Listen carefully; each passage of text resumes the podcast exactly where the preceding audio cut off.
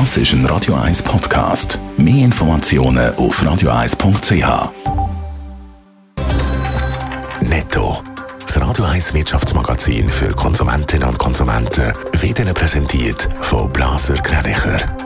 Wir beraten und unterstützen Sie bei der Bewertung und dem Verkauf von Ihrer Liegenschaft. blasergreinicher.ch Dave Burkhardt. Trotz Zertifikatpflicht wollen heute hunderte Schweizer Unternehmen weiterhin alle Leute reinlassen, mit oder ohne Zertifikat. Laut 20 Minuten haben sich auf animap.ch, wo verspricht, niemand zu diskriminieren, gegen 3500 Betriebe eingeschrieben. Unternehmen, die sich nicht an Pflicht halten und verwünscht werden, drohen Bussen bis zu 10.000 Franken oder gar die Schliessung. Die Schweizer Spitäler schreiben wegen der Pandemie rote Zahlen. Laut Recherchen von der NZZ haben die zehn grössten Spitäler im letzten Jahr einen Verlust von insgesamt 290 Millionen Franken geschrieben. Gründe sind die Verschiebungen von Eingriffen oder das Freihalten von Kapazitäten wegen Covid-Patienten.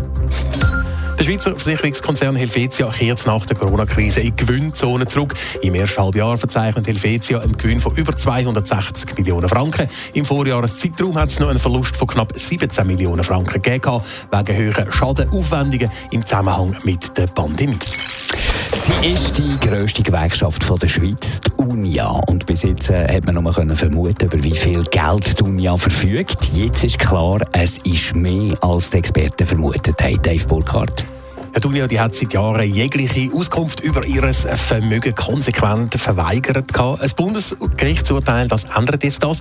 Laut dem Tagi sind dort nämlich die Vermögenswerte der Unia aufgelistet. Hat die Gewerkschaft unter anderem Immobilien mit einem amtlichen Wert von fast 390 Millionen Franken. Der Marktwert dürfte sogar auf mindestens eine halbe Milliarde Stand kommen. Insgesamt verfügt die Unia über 118 Liegenschaften in 19 Kantonen. Die braucht sie zum Teil als eigene Büros oder vermietet sie auch. Zu den Immobilien Immobilien kommen noch Wertschriften im Wert von 115 Millionen und auf verschiedenen Bankkonten liegen nochmal 63 Millionen.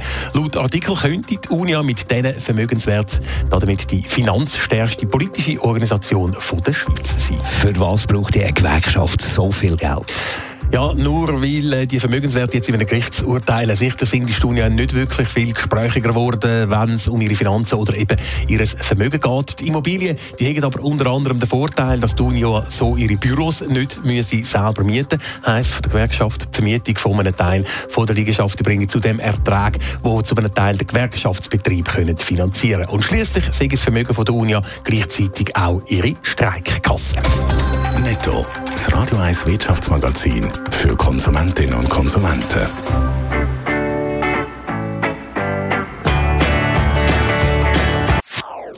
Das ist ein Radio 1 Podcast. Mehr Informationen auf radio1.ch.